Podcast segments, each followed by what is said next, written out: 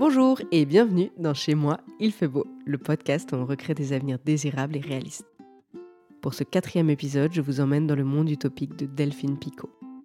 Nous sommes actuellement le 15 octobre 2050 et Delphine arrive un immense sourire aux lèvres pour l'enregistrement de cet épisode. Elle travaille dans une coopérative agricole, comme absolument tout le monde d'ailleurs.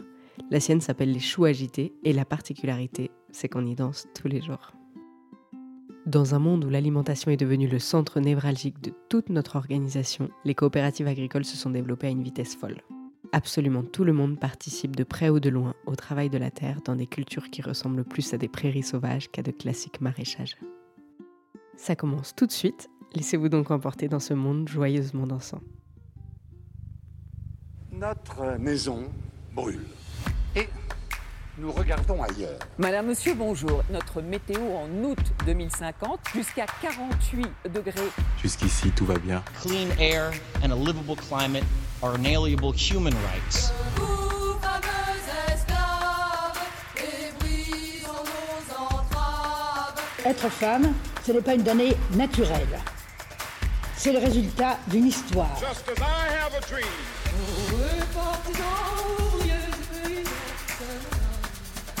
Chacune, chacun d'entre nous est singulier et c'est la force de la société. Les 20% les plus riches de la population mondiale sont responsables de 86% des dépenses de consommation. L'eau est une denrée absolument extraordinaire. Les humains peuvent avoir un rôle positif dans les écosystèmes parce que sinon tu te demandes, tu te dis euh, à quoi on sert. Franchement, au pire quoi Au pire rien. Et au mieux, super. Bonjour et bienvenue dans le podcast Chez moi, il fait beau. Nous sommes le 15 octobre 2050 et je suis avec Delphine. Bonjour. Bonjour Solène.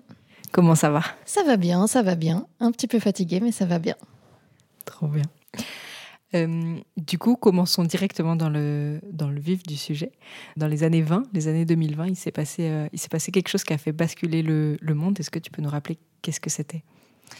Alors, c'était en 2029, si, me, si je me souviens bien. Et en fait, c'est le début de ce qu'on appelle euh, crash naturel, un peu, c'est par opposition, parce qu'il y avait eu le crash boursier et tout. Et là, il s'est passé, en fait, à répétition pendant trois ans, des catastrophes naturelles partout dans le monde. Et puis, bah, la première année, c'était surtout, on a une, une, sécheresse assez terrible. Et puis ça, bah, on s'est dit, c'est pas grave, on, l'a déjà, on a déjà vécu, on va passer au-dessus. Sauf que ça a duré une deuxième année et que ça a été, ça a été dur. On, on avait de moins en moins de nourriture. Ça commençait, on sentait que tout commençait à se tendre partout dans le monde. Les gens commençaient à garder la nourriture pour eux. Enfin, c'était surtout là-dessus que ça se beaucoup ça s'est cristallisé parce que ben voilà la nature euh, là refusait qu'on produise ce qu'on devait produire. Et puis en fait la troisième année je crois c'est à partir de genre en 2031 il a commencé à pleuvoir pleuvoir pleuvoir pleuvoir pleuvoir. Et en fait pendant un an on n'a eu que de la pluie. Et au début on était bien sûr super contents on était là, enfin de la pluie c'est merveilleux on va se remettre à produire on va pouvoir voilà la nature elle nous rend enfin ce dont on a besoin. Et en fait il s'est pas arrêté de pleuvoir et ça, ça juste, c'était vraiment le climax de ces catastrophes. Et ça a tout remis à zéro en fait. Il y a tout qui s'est qui s'est qui s'est effondré. Tous les pays ont commencé à garder leur nourriture pour eux. Les assurances arrivaient plus à rembourser tout ce qu'il fallait rembourser parce qu'il y avait tellement de dégâts naturels. C'était juste plus possible économiquement parlant. Et du coup, il y a eu vraiment un recentrage et les États ont dit, bah, en fait, on ne peut plus continuer comme ça. C'est comme un peu, je sais pas si vous vous souvenez, on avait eu ça euh, avec l'époque, euh, c'est un virus, ça nous avait fait euh, un grand effet à l'époque, c'était il y avait eu une crise autour du virus Covid. Où là, on s'était dit, ah bah tiens, en fait, redevenir un peu autosuffisant, recommencer à produire des choses dans nos propres pays, consommer un peu moins. On avait eu beaucoup d'espoir pendant cette crise. Malheureusement, ça n'avait pas duré. Et là, en fait, ça avait été ces, trois ans de catastrophes naturelles, ils ont été tellement intenses qu'on n'a pas, on n'a juste pas eu le choix, quoi, pour pas mourir de faim, pour pas, pour pouvoir continuer à vivre. En fait, on a dû se recentrer un petit peu et puis euh, remettre euh, tous les systèmes euh, à zéro. Et du coup, si tu devais faire un, mini, un mini pitch, genre de trois minutes, sur qu'est-ce qui s'est passé du coup après ces, ces trois années de crise jusqu'à aujourd'hui en 2050, qu'est-ce que tu dirais? Bah, En fait, ce qui s'est passé, c'est que l'argent a commencé à plus valoir grand-chose.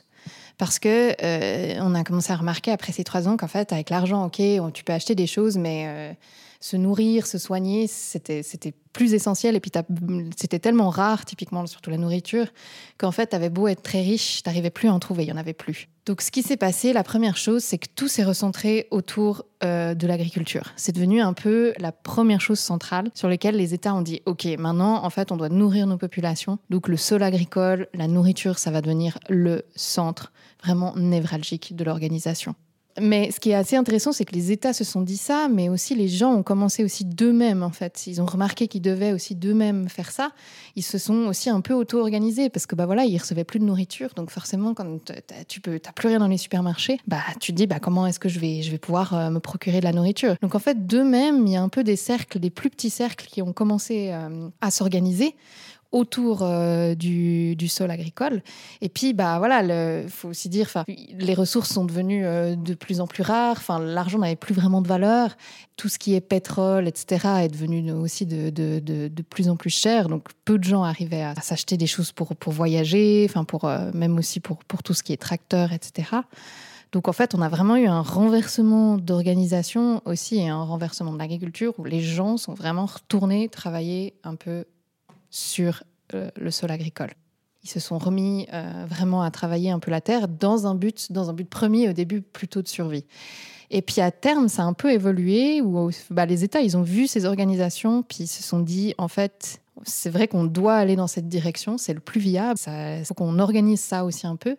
Par exemple, bah, actuellement, si je parle en 2050, En Suisse, c'est obligatoire bah, je pense que tu le sais très bien, mais c'est voilà, on doit faire partie d'une coopérative agricole, même si euh, ben t'aimes pas t'aimes pas travailler dehors ou tu n'as pas les capacités physiques pour travailler. Tu es dans une coopérative agricole, donc tu peux très bien euh, mettre en sachet les produits ou aider à les transformer, ou bien tu peux peut-être faire un peu de comptabilité, des choses comme ça.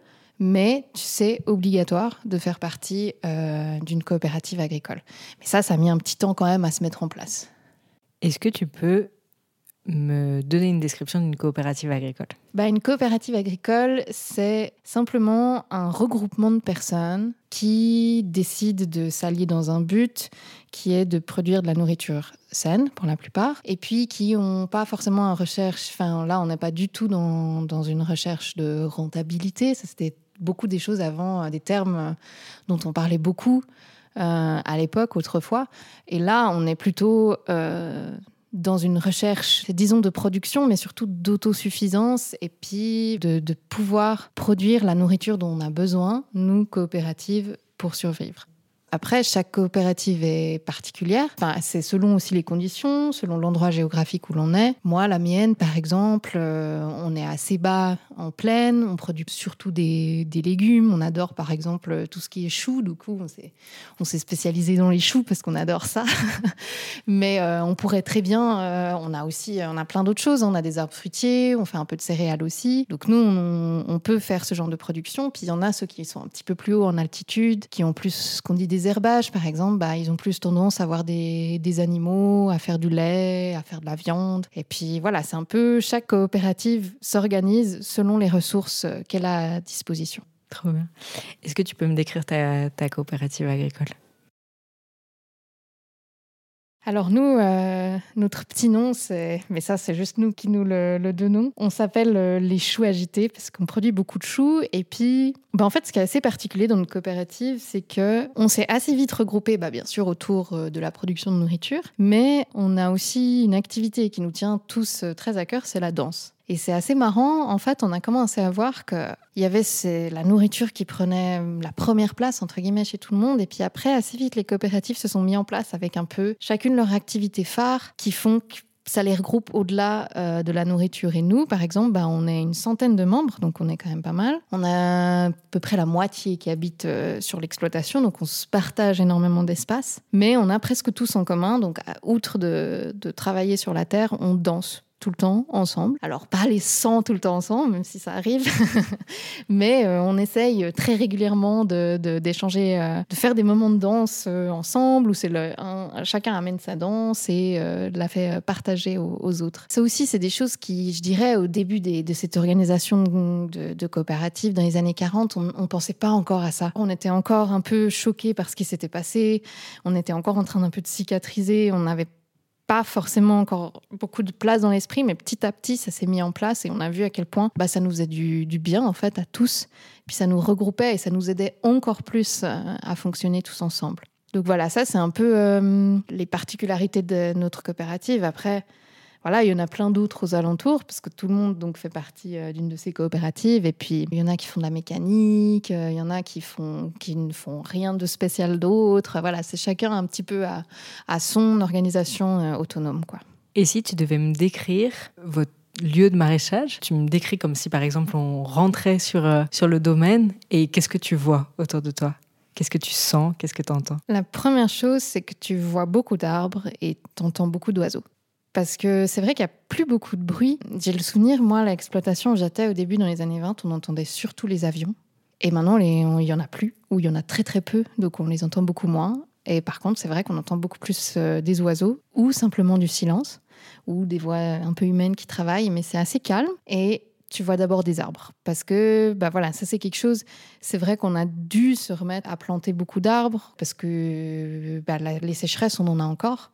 La nature, elle a été euh, voilà, elle a été complètement chamboulée, donc euh, elle nous fait encore euh, vivre un peu certaines conséquences. Et puis, on a encore des, grosses sécheresses. Et du coup, on a dû réfléchir, mais qu'est-ce qu'on peut faire, nous, contre ça? Et on a vraiment, on a dû se dire, bah, on laisse beaucoup plus de place à la nature. Donc, on replante des arbres, on laisse beaucoup plus d'espace naturel. Donc, je pense que dans les années 20, si on rentrait sur un domaine comme ça, on se dirait, mais c'est pas un domaine agricole. c'est une semi-forêt ou c'est, voilà, c'est pas, c'est- on n'est plus du tout dans les codes des exploitations agricoles comme on pouvait euh, les rencontrer euh, dans les années 20. On est dans, vraiment dans, dans quelque chose de beaucoup plus vivant, un peu euh, moins, moins carré, quoi. Et puis, du coup, tu vois, donc, tu vois ça. Et puis, assez vite, euh, on a un autre maraîchage avec tous nos, tous nos choux euh, différents. On aime vraiment, on a besoin de beaucoup de, diversité. Puis, on aime cette diversité. On a aussi mis quand même des tunnels, donc des, des petites serres agricoles, ça on a. On a des mares et des étangs parce qu'il faut qu'on stocke l'eau aussi, entre autres. Alors, bon, pour laisser aussi la biodiversité, les organismes s'épanouir, mais aussi on a besoin de stocker l'eau. C'est des réalités vraiment euh, actuelles. C'est que voilà, on manque d'eau ou alors on en a trop une année. Donc, du coup, on doit, on fait tout pour pouvoir euh, les stocker euh, un maximum. Donc ça, c'est un petit peu, c'est les éléments, je pense, principaux euh, qu'on peut voir quand on arrive dans notre coopérative. Et au niveau du bâti? On a un, deux, trois bâtiments. Et dans les trois, en fait, on habite. Alors là, on se répartit comme on peut, mais l'idée, voilà, c'est souvent quand on se met en, coopérative, c'est aussi, on essaye un maximum d'habiter sur place. C'est quand même beaucoup plus simple pour la production agricole. Et puis surtout, bah voilà, il y a besoin un peu pour renforcer ces liens entre tout le monde. Il n'y a pas de limite d'âge. Il y a aussi bien des enfants que des personnes âgées. On a nos espaces privés, bien sûr, mais le but, c'est euh, d'avoir un maximum d'espaces communs et de mélanger, euh, de mélanger aussi ça. Et puis, c'est vrai que du coup, ça donne des constellations assez, euh, assez intéressantes. Il y a plein d'enfants. Moi, j'en ai deux personnellement, mais je pourrais aussi dire que j'en ai six parce que, euh, voilà, je les ai vus aussi grandir. Il y a des personnes âgées qui sont les, les mamies de ces, de ces enfants, alors que, enfin, voilà, ils n'ont pas de liens familiaux, mais c'est vrai que quand on vit avec des personnes euh, tous les jours, qu'on travaille avec, que, voilà, on vit des choses super avec, bah, c'est vrai que ça crée des liens euh, très, très forts. Après, on a une salle de danse, forcément. Parce que sans ça, euh, la coopérative ne tiendrait pas. Et puis, on a plein d'endroits de transformation aussi fermière, parce qu'on fait, euh, bah, on fait quasiment toute notre nourriture nous-mêmes. On achète très, très peu à l'extérieur. On en achète une petite partie parce qu'on ne peut pas tout faire, nous, on n'a pas les conditions. Mais euh, on transforme surtout énormément. Et puis, euh, chacun là-dedans a sa, a sa place dans ce processus. Et donc, tu me disais que vous étiez une centaine dans la coopérative. Mhm. Et vous avez combien d'hectares, du coup, pour, euh, pour être en autosuffisance? Là, on a à peu près une dizaine d'hectares, ce qui est quand même pas mal. Euh, c'est pas mal, mais c'est vrai que euh, on n'a que un tracteur, par exemple, qu'on partage avec une autre coopérative. Donc, on est très très peu mécanisé. Euh, mais on est assez bien loti niveau, niveau surface. Mais après, il faut aussi dire que la moitié des surfaces, on, les laisse aussi un peu vivre. On a justement remis des arbres, etc., pour créer un peu un, meilleur microclimat autour de l'exploitation. On est assez grand pour une coopérative, mais on s'en sort très bien avec tout ça. Et puis bah voilà, on a énormément de travail à la main parce que bah voilà, le tracteur, on l'utilise parfois quand on en a vraiment vraiment besoin. Mais de manière générale, euh, on n'a pas assez de façon de pétrole. euh, Le pétrole coûte trop cher pour, euh, pour le faire tourner régulièrement. Du coup, on est revenu à beaucoup plus de, de- travaux à la main. Donc bien sûr que on a des rendements, voilà, on a des rendements suffisants pour nous, mais on ne vend pas beaucoup de marchandises à l'extérieur. À quoi ressemblent vraiment les plantations? Parce que avant, j'avais l'impression que c'était vraiment comme de la monoculture, etc. Est-ce que en 2050, on est un peu plus sur, euh, sur quelque chose où tout est mélangé ou comment, euh, comment ça se Ça passe? dépend pourquoi. C'est vrai que tout ce qui est euh, maraîchage, on, est, on, fait, on fonctionne par planche, comme on dit, donc avec des lignes. C'est pas forcément mélangé sur ta ligne, mais chaque planche, euh, souvent, euh, a une espèce ou bien coupée en deux, à, à- à- à deux ou trois espèces. Mais après, chaque planche est différente. Après, tout ce qui est céréales, on est moins à faire des mélanges, parce qu'après, c'est plus compliqué pour trier, tout ça. Donc ça, on est plus sur quelque chose de monovariétal, mais c'est clair que par rapport à il y a 30 ans, euh, les surfaces sont bien plus petites. On met peut-être euh, 3000 mètres carrés de blé, enfin, on n'est même pas un hectare de blé. On, met vraiment des petites surfaces, parce que finalement, on doit ensuite les travailler à la main. Donc tout a été réduit, tout est en fait vraiment à taille humaine. Après, on a énormément de diversité dans le sens que nous, on, on a planté actuellement, je crois qu'on a au moins, je sais pas, je pense qu'on peut dire une dizaine de céréales. Après, on a encore des, on met des oléagineux, on met des cultures aussi herbagères un petit peu parce qu'on a, on a quelques animaux sur l'exploitation. Donc c'est vrai qu'on est hyper diversifié euh, en termes de surface. Et à quoi ressemblent les sols? Ah, Bah, les sols vont bien. Je peux pas dire qu'ils sont encore parfaits parce que c'est vrai que euh, on a vu tout le mal qu'on a fait euh, entre les années 80 et euh, 2030. Quoi, c'était vraiment, bah, on les a. En fait, on les considérait pas à l'époque. Le sol, c'était quand même quelque chose qui n'existait pas. Du coup, on n'en a pas pris soin. Et c'est vrai qu'on a vraiment vu au tournant de ces catastrophes, aux environs de 2035, c'est vraiment devenu, en fait, le sol, c'est devenu un peu le trésor national. Les autorités, ils ont vraiment remarqué à quel point, sans sol vivant, on est foutus. Et c'est devenu quelque chose qu'on a commencé à valoriser comme si c'était de l'or. Parce que bah, pour refaire un sol, en fait, il faut 20, 30, 40 ans. C'est pour ça qu'on a quasiment plus de machines, c'est pour ça qu'on essaye d'apporter énormément de matière organique, de, préserver, d'avoir des, prairies temporaires, des endroits où on laisse les sols tranquilles, etc. Donc les sols vont mieux, les sols sont plus vivants, mais on sent quand même encore un peu les, marques euh, que, qu'ont laissé euh, des années euh, d'utilisation très très intensive. Mais en tout cas, c'est vraiment au cœur de- des priorités de chaque coopérative parce qu'ils ont remarqué que, bah, surtout avec un tel changement climatique, en fait, un sol qui est fichu, bah, c'est pas un sol résilient, c'est pas un sol qui arrive à, à réagir à, à des trompes d'eau, à des sécheresses euh, hyper fortes. Donc, c'est, en fait, c'est, c'est devenu, euh, bah, pour qu'on puisse survivre, on a besoin d'un sol en bonne santé. Donc, c'est devenu la préoccupation euh, numéro une. Et les insectes? qui vont avec. Ils sont trop forts, les insectes.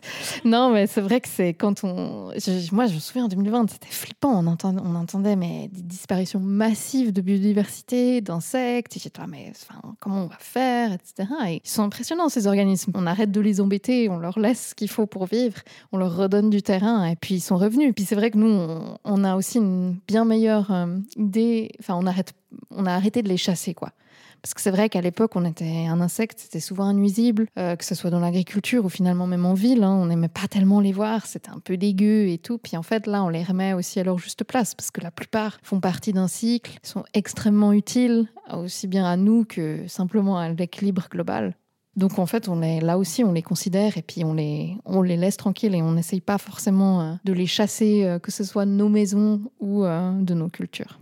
Est-ce que tu peux me parler des nouveaux légumes Est-ce qu'il y a des nouveaux légumes ou, pas du tout? Hmm, on a dû aller retrouver un peu des vieilles variétés souvent. On a tenté de, de- rechercher des, des- des vieilles variétés euh, qu'on connaissait plus forcément, du type euh, des topinambours, des choses un peu comme ça, qui finalement sont, bon, sont moyennement digestes, mais ça c'est un détail, mais ce sont des, des produits assez résistants, des coins, plein de variétés de, de fruits différentes. Donc ça c'est des choses, on est plutôt allé rechercher euh, ce qu'on faisait, enfin ce qu'on pouvait trouver euh, il y a peut-être une soixantaine, septantaine d'années. Mais c'est vrai qu'on a une diversité, enfin voilà, je sais pas si as déjà goûté les aubergines oranges, euh, toutes des choses qu'en 2020 on, on connaissait euh, pas du tout.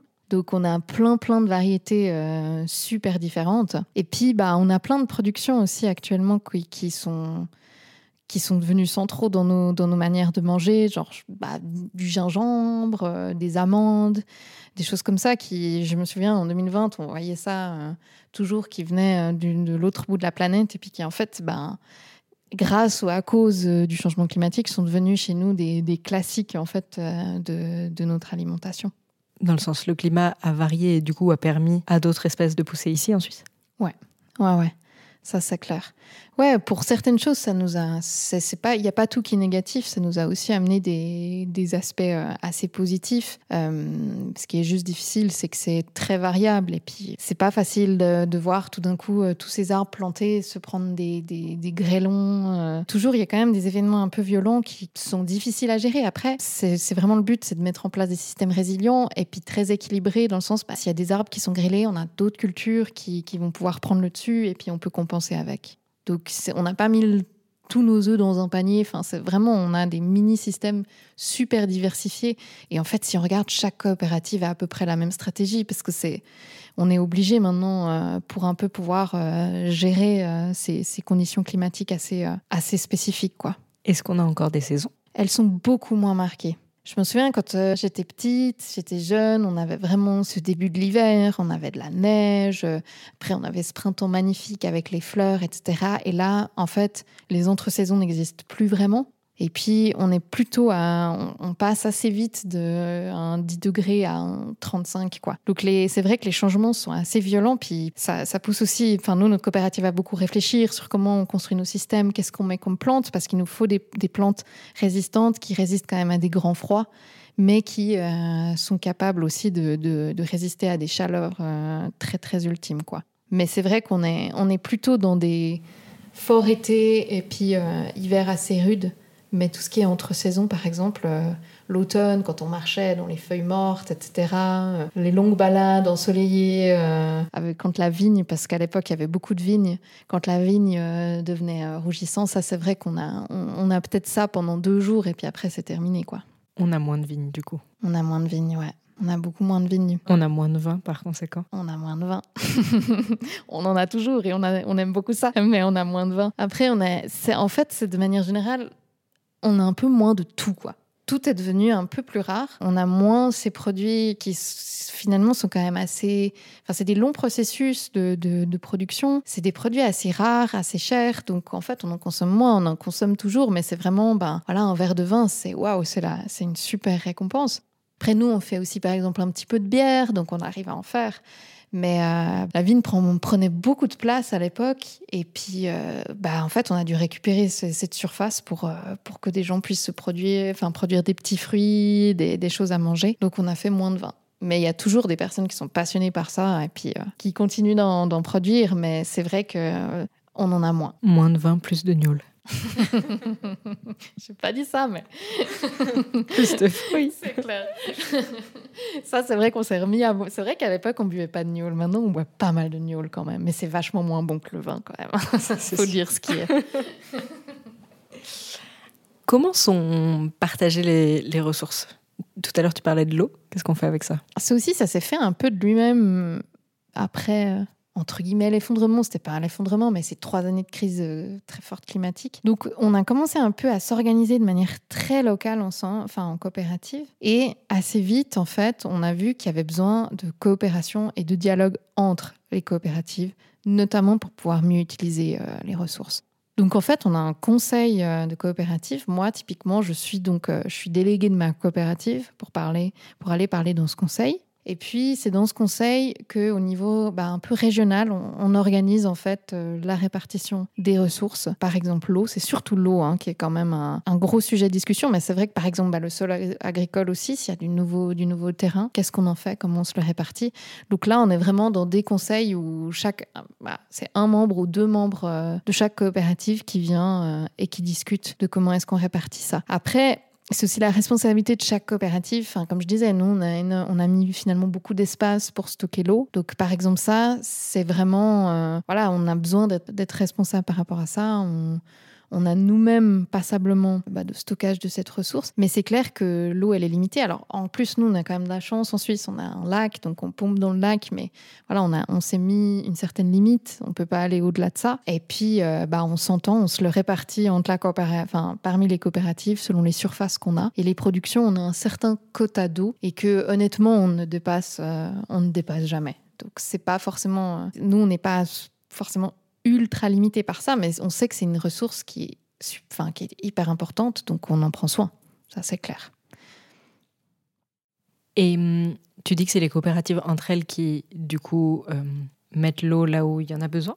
Est-ce Mhm. qu'il y a d'autres activités qui prennent l'eau et ça crée des tensions? Ou est-ce que, vu qu'on a mis le focus sur l'agriculture, C'est principalement l'agriculture qui en utilise. Tout le reste, il y, en a très peu. Ben, il y a bien sûr un peu les, coopératives pour l'hygiène, enfin pour ce genre de choses, les douches, euh, voilà. Mais après, c'est vrai qu'on a une rationalisation assez drastique des activités. Et puis, toutes les autres industries qui en utilisaient beaucoup, ben, on n'en utilise plus. Typiquement, euh, par exemple, tout ce qui est béton, tout ce qui est euh, ce genre de choses, toutes ces industries se sont, effondrées. Donc ça, il n'y a, plus. Et puis, bah, je sais pas, euh, moi, je, quand j'y repense, c'était assez fou, quoi. Dans les années 20, euh, il y avait encore le droit de faire du golf, par exemple, et puis d'irriguer euh, des, des centaines d'hectares pour pouvoir pousser une petite balle blanche. Bah, ça, clairement, bah, en fait, il y a plus ce genre d'activité. Donc c'est vrai que la, la priorité, c'est vraiment, euh, c'est vraiment l'agriculture. Et puis les autres, dans les autres industries, euh, ils ont aussi leur système où ils se rencontrent et puis ils répartissent de manière générale, mais ils sont très peu consommateurs euh, finalement de cette ressource. donc tu dirais comme ça que quel est le pourcentage de la population qui travaille la terre? En fait, on doit faire partie, toute personne doit faire partie d'une coopérative agricole. Donc, on a, moi, on a tous un, un travail souvent à côté, mais qui est très très peu rémunéré parce qu'il y a beaucoup moins d'argent. Donc, la plupart de notre temps, on la passe euh, dans la coopérative, que ce soit pour la transformation ou la production. Donc, en fait, tout le monde a un pied, vraiment tout le monde, tout le monde a un pied euh, dans le dans le système agricole. Et puis, c'est vraiment, c'est en fait, c'est nécessaire. Et puis, c'est aussi nécessaire ça, j'ai vraiment remarqué au fil des années, dès le plus jeune âge, parce que ça crée quand même une sensibilité très particulière. Ça montre aussi tout le travail, en fait, qui est nécessaire. Je pense dans les- il y a 30 ans, on se rendait pas vraiment compte, en fait. On allait en supermarché, on trouvait la, la bouffe trop chère, au restaurant, on se plaignait souvent du prix, etc. Mais en fait, on avait souvent aucune idée du travail qu'il y avait derrière. Et c'est vrai que là, le fait d'être obligatoirement de faire partie de ces structures, on se rend compte de toute l'énergie qu'on doit mettre, toute l'énergie humaine qui est nécessaire pour que simplement un chou euh, soit produit en fait. Le fait que les, les enfants dès leur naissance aussi soient membres d'une coopérative, ils travaillent directement dehors, ça change complètement euh, en fait euh, les perspectives. Et du coup, on apprécie plus ce qu'on a? On apprécie beaucoup plus ce qu'on a. De toute façon, on a moins et on fait moins de choses. C'est vrai que on a un quotidien. Moi, je pense que j'ai un quotidien assez simple maintenant. Est-ce que tu peux me, me- me décrire justement une journée type? Qu'est-ce que je fais? Alors, souvent, je me lève quand même relativement tôt. J'ai pris un peu l'habitude. Mais après, je reste souvent une vingtaine de minutes quand même dans mon lit, allongée. Je prends le temps et je médite. C'est vraiment aussi devenu un truc. euh, c'est marrant, je pense c'est- cette grosse crise de trois ans, ça nous a fait. Il y a eu aussi une grosse... une montée un peu du spiritualisme de manière générale. On l'avait quand même beaucoup perdu. Enfin, on voyait que toutes les religions étaient en baisse euh, dans les années 2000, enfin début des années 2000. Puis les gens avaient de la peine un peu à trouver bah, le, sens de leur vie. C'est vrai qu'en tant que jeune, je me souviens, on se posait quand même beaucoup, beaucoup de questions. euh, Ouais, qu'est-ce que je fais là? Où c'est qu'on va? Comment on va vivre? Pourquoi est-ce que je suis là? Et puis, je pense que ça venait aussi, entre autres, du fait, oui, on, a, on faisait rien forcément, enfin rien, non, mais on faisait pas beaucoup de choses qui faisaient du sens, où on s'entraidait, ou peut-être que, voilà, il nous manquait un peu une dimension euh, plus grande. Et euh, il y a vraiment une montée en fait du spiritualisme. Et, euh, Il y a eu plein de religions différentes. hein. Il n'y a, pas euh, une religion qui a pris forcément le dessus. Mais la spiritualité, c'est marrant, a repris une place assez importante.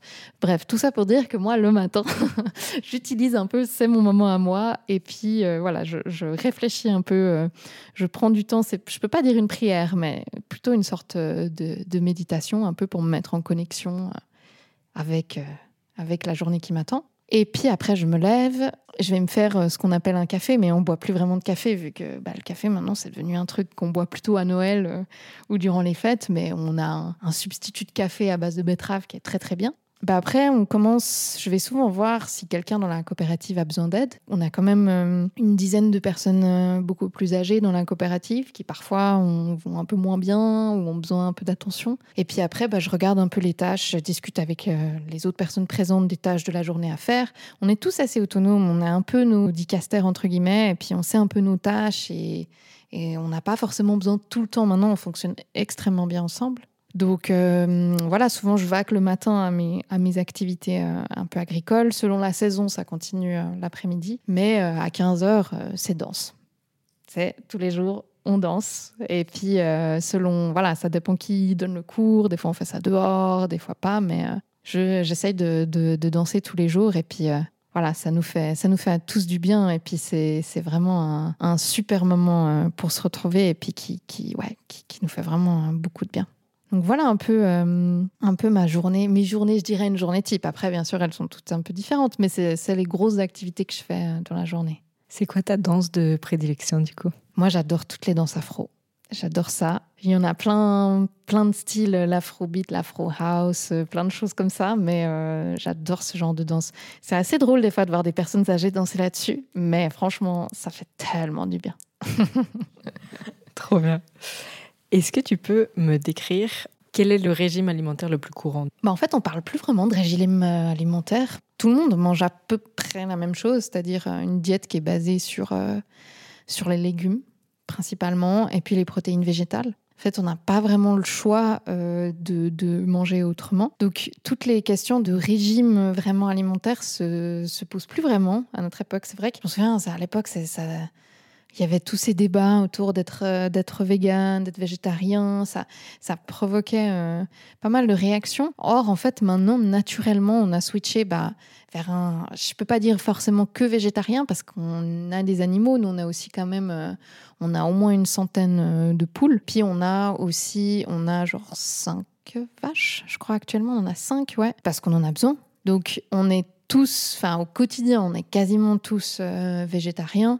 Après, on, on consomme, bah voilà, les vaches de temps en temps. Bah, c'est vrai qu'il y en a. Quand une euh, est un peu est très vieille, et ben on finit par euh, par la manger au sein d'un coopérative. Donc on, mange on mange un tout petit peu de viande, mais on en mange peut-être. Moi, je mange peut-être une fois par mois euh, un peu de viande, quoi. Maintenant, c'est vrai que toutes les exploitations ont, euh, ont entre 5 et 10 bêtes, mais parce que bah voilà, ça fait de l'engrais, c'est hyper important, puis ça peut ça, ça broute de l'herbe. Enfin, pour le cycle de manière générale, l'animal, il est en fait, il est central. Les, franchement, les vaches, elles font autant partie de la coopérative que les. J'aurais dû dire 105 membres du coup, et non pas 100, parce que vraiment, on est, elles sont, elles sont centrales pour nous. Sinon, nous- on n'aurait pas pas d'engrais, on n'aurait rien. Donc vraiment, on en a, on en a super besoin. Donc on les respecte. Mais c'est vrai que bah, quand elles décèdent ou quand on les estime un peu trop âgées, bah, on finit par les manger. C'est pas facile. Il y en a qui ne les mangent pas, mais euh, en tout cas, elles sont vraiment, euh, elles sont centrales euh, dans toutes les coopératives, quoi. J'avais une autre question sur la cuisine. Comment on cuisine aujourd'hui?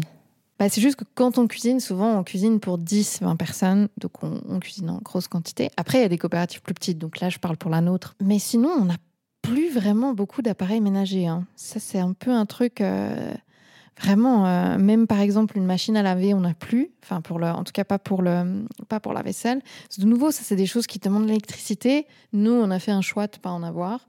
Sinon, euh, comment on cuisine? Bah, écoute, on cuisine, on a nos doigts, euh, des couteaux, euh, des planches en bois et, on coupe. La seule chose, ça, c'est des fois, c'est vrai que j'y repense un peu euh, quand même avec un peu de nostalgie, c'est que mange un peu plus simplement. Donc des fois, bah, on a peut-être un peu moins de diversité. Moi, j'ai le souvenir quand j'étais jeune, c'est vrai qu'on pouvait vite manger genre asiatique, des avocats, des trucs assez qui des fois c'était un peu trop, mais j'avoue quand même.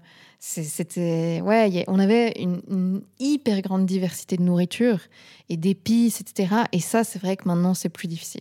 Est-ce qu'il y a d'autres choses sur lesquelles tu aimerais me parler en 2050 sur ton monde? Sinon, je passe au tac-tac question-réponse. Ouais, un truc que j'ai pas du tout parlé et je crois qu'il s'est mis en place aux alentours aussi de 2035. Il y a eu l'abandon finalement des grosses monnaies nationales, vu que le libéralisme, le libre-échange, tout ça est complètement tombé. Qu'au fait, avoir une, une monnaie comme ça, genre le dollar, le franc suisse, enfin des grosses monnaies euh, qui facilitaient l'échange ne servaient plus à rien. Et par contre, ce qu'on a vu se développer, du coup, c'est les, les monnaies locales. En fait, chaque région euh, dispose euh, de sa monnaie et puis fait, ses, fait les échanges euh, avec, avec cette monnaie. C'est vraiment à une, à une échelle assez petite. Quoi. Quand, quand je compare avant, quand je me dis que tout un continent avait la même monnaie, c'est assez fou à visualiser. quoi. Comment elle s'appelle ta monnaie?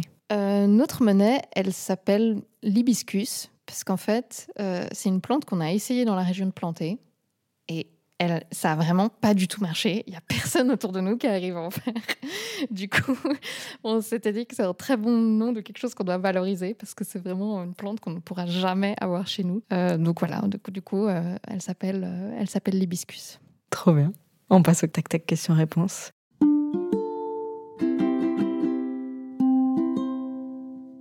Première question, est-ce que tu pourrais me donner ta recette préférée de chou? Le kimchi, c'est le chou fermenté. Est-ce que tu dirais que le chou, c'est ton légume préféré? Non. J'espère pas que tu as enregistré ça. Ma coopérative va me détester. Quel est ton moment préféré de la journée?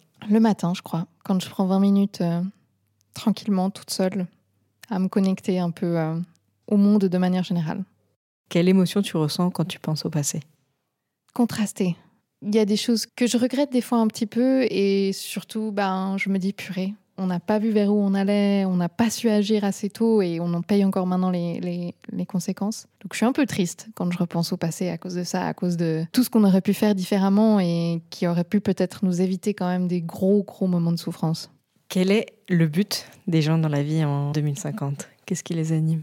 Ben, prendre soin de leur entourage et prendre soin de la terre. C'est euh, c'est vraiment voilà, faire que ta coopérative, elle fonctionne et puis que, que tu arrives euh, à produire de la nourriture saine euh, et laisser quelque chose de sain aux, aux générations suivantes. Et si tu pouvais dire un mot à ton toi d'il y a 30 ans, qu'est-ce que tu lui dirais? Je lui dirais, Delphine, sois optimiste, on va y arriver. Euh, je sais que c'est dur un peu en, en 2020. Tout le monde est très en ville, pense, on est très individualiste, mais en fait, aie confiance en la nature humaine. On va réussir tous ensemble. Enfin, je vois comment on est maintenant. On peut réussir à se, à se réunir et puis à donner quelque chose de beau et puis qui, qui fait du sens. Donc, aie confiance en la nature humaine et puis ne désespère pas, on, on va y arriver. Est-ce que ce serait le même message pour, euh, pas toi, mais les, la génération qui vivait en même temps que toi? Ouais, bien sûr, bien sûr. Il faut vraiment. Je me souviens, on parlait tous qu'on savait pas. Enfin, c'était dur. Il y en avait plein qui voulaient pas avoir d'enfants parce que tu n'avais pas forcément envie de mettre au monde un enfant dans le monde qui, s'annonçait, etc. Mais vraiment, maintenant, avec le recul, je suis là. Non, plus on est, plus on va réussir à unir nos forces. Et puis, en fait, on y arrive. Il faut vraiment qu'on ait confiance. On- ça se fait. c'est- dur, mais, euh, mais vraiment tous ensemble, si, si on se met ensemble et puis on, vraiment on met nos priorités, euh, ça, se fait assez naturellement. Puis c'est très très beau comme, comme processus. Donc vraiment, il faut croire en la nature humaine. On a des très bons et très beaux côtés. Merci. Merci à toi, Solène. Merci beaucoup d'avoir passé ce moment à nos côtés en écoutant ce quatrième épisode de Chez moi, il fait beau. J'espère qu'il vous a fait réfléchir à un avenir réaliste et désirable et qu'il vous a même amené à vous questionner un tout petit peu sur votre utopie 2050. Si vous voulez nous en parler ou si vous avez des questions, des commentaires ou des messages d'amour, vous pouvez le faire à l'adresse chez moi at ilfaitbeau.ch. Merci beaucoup pour votre écoute et vos partages. Pensez aussi à laisser des petites étoiles sur vos applications de podcast préférées. On se retrouve dans deux semaines pour un nouvel épisode de Chez moi, il fait beau.